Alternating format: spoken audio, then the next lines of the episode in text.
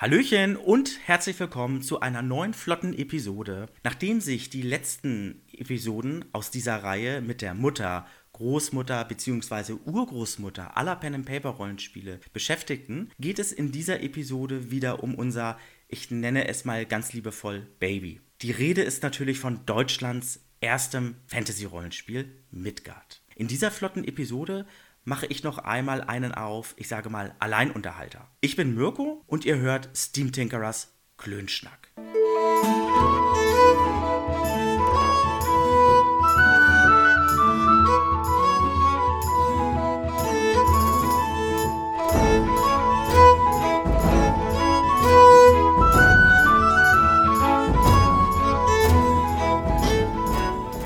Midgard, das Fantasy-Rollenspiel, erschien erstmals im Jahre 1981, also vor 38 Jahren. Ein ordentliches Alter für ein Pen-and-Paper-Rollenspiel. Okay, Dungeons and Dragons hat ein paar Jahre mehr auf dem Buckel, doch um die Mutter, Großmutter bzw. Urgroßmutter aller Pen-and-Paper-Rollenspiele geht es in dieser flotten Episode nicht, sondern die Aufmerksamkeit gilt voll und ganz Midgard. Für diese flotte Episode bin ich, ich sage mal, einmal in mich gegangen und habe mir Gedanken darüber gemacht, welches Thema ich euch präsentieren kann. Schließlich bin ich zu der Erkenntnis gekommen, auf die Abenteurertypen, die man bei Midgard, das Fantasy-Rollenspiel, spielen kann, einzugehen. Denn diese wurden bislang in keine unserer Episoden von Steam Tinkerers Klönschnack besprochen. Nun denn, dann geht es auch schon los. Dies ist nämlich eine flotte Episode und wie für eine flotte Episode üblich, stehen mir maximal 20 Minuten zur Verfügung. In vielen Pen-and-Paper-Rollenspielen müssen Spielerinnen und Spieler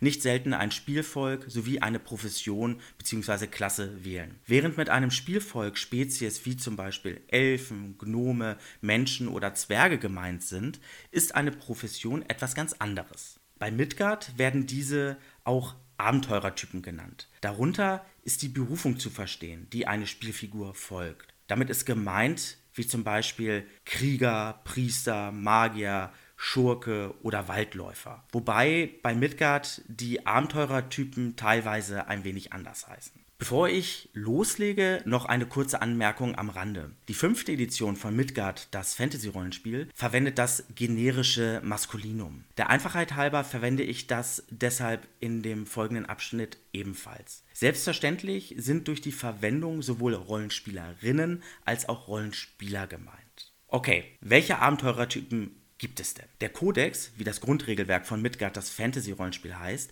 bietet insgesamt 15 Abenteurertypen zur Auswahl an.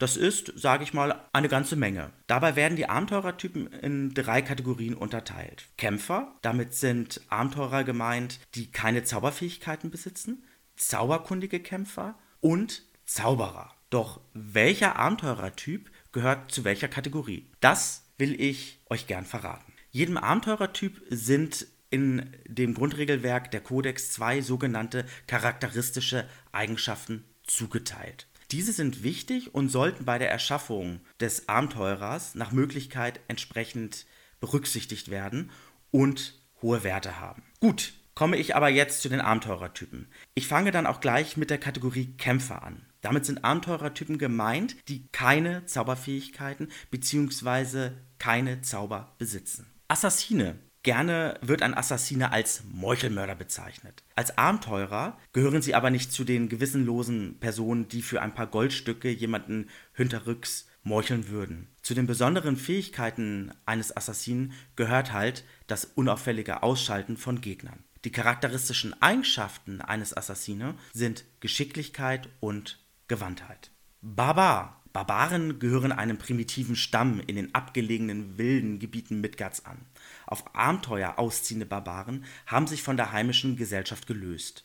Ein ausgeprägtes Ehrgefühl sowie die Fähigkeiten als Kämpfer zeichnen einen Barbaren aus. Die charakteristischen Eigenschaften eines Barbaren sind Stärke und Gewandtheit. Glücksritter. Glücksritter sind Streuner, die sich in den Gassen und Hinterhöfen sowie in den Häusern und Palästen der Reichen und Mächtigen geschickt bewegen. Man kann sich bei einem Glücksritter nie sicher sein, ob er einem Adelsgeschlecht angehört oder er aus, ich sage mal, ärmlichen Verhältnissen stammt. Glücksritter suchen ihr persönliches Glück, wobei ein dauerhafter Besitz oder eine feste Beziehung nicht unbedingt ihrer Freiheitsliebe entsprechen. Die charakteristischen Eigenschaften eines Glücksritters sind Geschicklichkeit und persönliche Ausstrahlung. Händler. Ein Händler treibt es in seinen jungen Jahren als Abenteurer an ferne Länder zu bereisen, diese kennenzulernen und dabei an exotische Waren zu gelangen. Das Ziel eines Händlers ist es nämlich, an materiellen Besitz und Wohlstand zu gelangen und im fortgeschrittenen Alter ein Handelsimperium zu besitzen. Händler nehmen dabei lieber Abstand von Gewalt. Stattdessen setzen sie bevorzugt auf andere Mittel, wie zum Beispiel List, Intrige, Bestechung oder Überredung. Die charakteristischen Eigenschaften eines Händlers sind Intelligenz und Geschicklichkeit oder persönliche Ausstrahlung.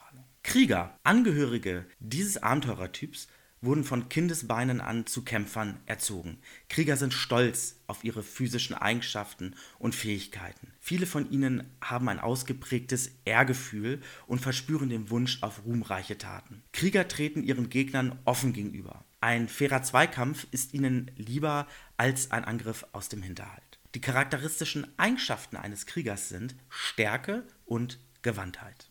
Spitzbube. Ein Spitzbube liebt es, der Obrigkeit Streiche zu spielen und schreckt vor waghalsigen Aktionen nicht zurück. Umso komplexer die Aufgabe ist, desto verlockender ist sie für ihn. Damit will ein Spitzbube beweisen, dass für ihn nichts unmöglich zu sein scheint. Im Gegensatz zu Glücksrittern entstammen Spitzbuben aus eher einfachen Verhältnissen. Zudem schrecken sie vor dem Einsatz illegaler Mittel wie zum Beispiel Diebstahl oder Einbruch nicht zurück. Die charakteristischen Eigenschaften eines Spitzbuben sind Geschicklichkeit und Gewandtheit oder Intelligenz. Waldläufer. Waldläufer gelten als Liebhaber der Natur und verachten all jene, die die Natur rücksichtslos ausbeuten. Es reizt einen Waldläufer, sich in der Natur zu beweisen und dass er es ganz alleine mit ihr aufnehmen kann. Obwohl Waldläufer in der Regel Einzelgänger sind, verhalten sie sich gegenüber ihren Gefährten kameradschaftlich und hilfsbereit. Die charakteristischen Eigenschaften eines Waldläufers sind Gewandtheit und Intelligenz.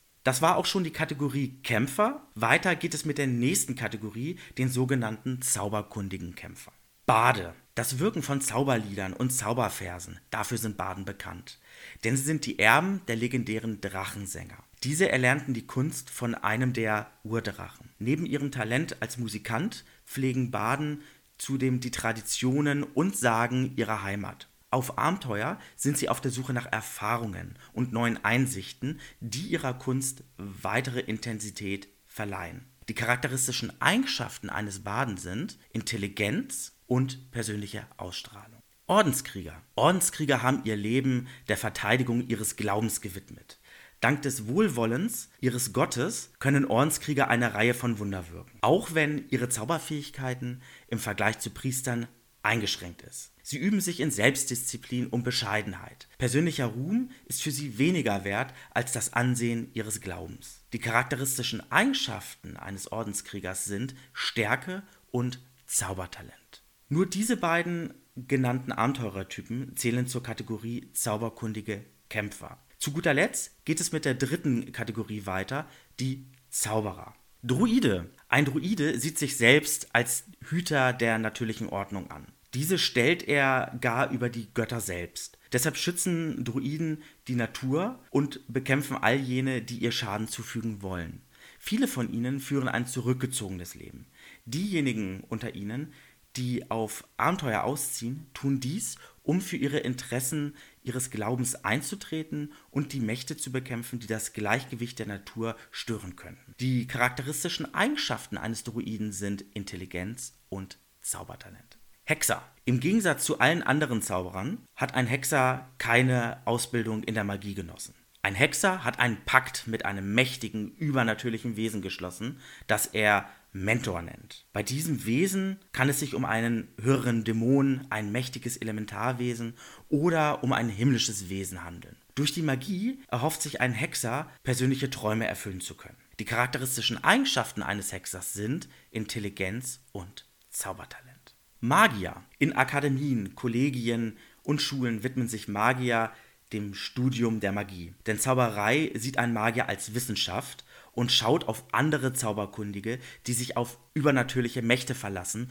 oder primitive Magie wirken, herab. Gerade nach dem Ende der Ausbildung zieht ein Magier durch die Welt, um die Zauberei besser kennenzulernen. Die charakteristischen Eigenschaften eines Magiers sind Intelligenz und Zaubertalent. Priester, der Beschützer. Priester sind die Vermittler zwischen den göttlichen Mächten und den Menschen. In der Regel sind Priester sesshaft. In ihrer Glaubensgemeinschaft nehmen sie meist wichtige Positionen ein. Aber gerade in den jungen Jahren verspüren einige Priester den Drang, auf Abenteuer zu gehen und ihren Glauben in der Welt zu verkünden. Beschützer haben sich dabei auf das Heilen spezialisiert und schützen ihre Gefährten vor Gefahren. Die charakteristischen Eigenschaften eines Beschützers sind Intelligenz und Zaubertalent. Priester der Streiter. Streiter kämpfen gegen das Böse, den Feinden ihres Glaubens. Dabei schrecken sie vor Waffengewalt sowie dem Einsatz entsprechender Zauber nicht zurück. Die charakteristischen Eigenschaften eines Streiters sind Zaubertalent und Stärke oder Gewandtheit. Schamane in der Natur Midgards ist der schamanistische Glaube tief verwurzelt. Die Schamanen sind die Vertreter dieses Glaubens. Durch Totemgeister bekommen sie ihre besonderen Fähigkeiten sowie ihre Zauberkraft. Oftmals kommen Schamanen aus primitiven Kulturen. Dort vereinen sie die Rolle als Priester sowie als Magier gleichermaßen. Die charakteristischen Eigenschaften eines Schamanen sind Zaubertalent und Gewandtheit oder Intelligenz.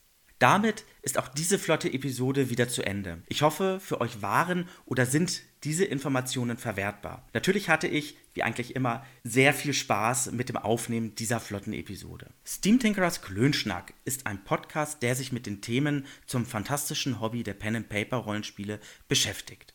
Der Systemschwerpunkt liegt dabei auf Deutschlands erstes Fantasy Rollenspiel Midgard. Selbstverständlich werden von Zeit zu Zeit auch andere Themen behandelt. Den Podcast könnt ihr euch direkt auf meinem Blog Steamtinkerers Kabinett des Wahnsinns anhören. Diesen erreicht ihr ganz einfach unter steamtinkerer.de. Ihr bekommt den Podcast aber auch über alle gängigen Podcast-Catcher sowie über feed.de, YouTube, Spotify und iTunes. Wenn euch Steamtinkerers Klönschnack gefällt, würden wir uns damit meine ich David und meiner einer, über eine entsprechende Bewertung auf iTunes freuen. Denn diese hilft uns dabei, dass sich die Reichweite des Podcasts erhöht. So, wir hören uns sicherlich in der nächsten Episode wieder, die hoffentlich nicht allzu lange auf sich warten lassen wird. Ich sage dann mal bis denne, tschüss!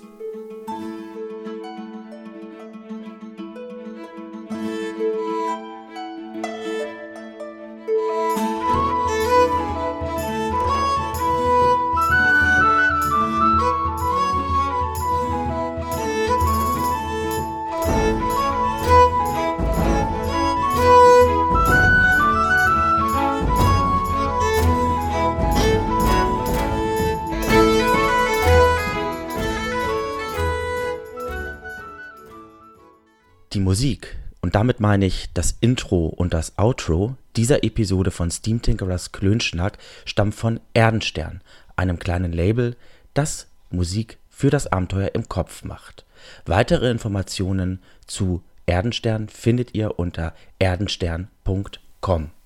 Puh, geschafft.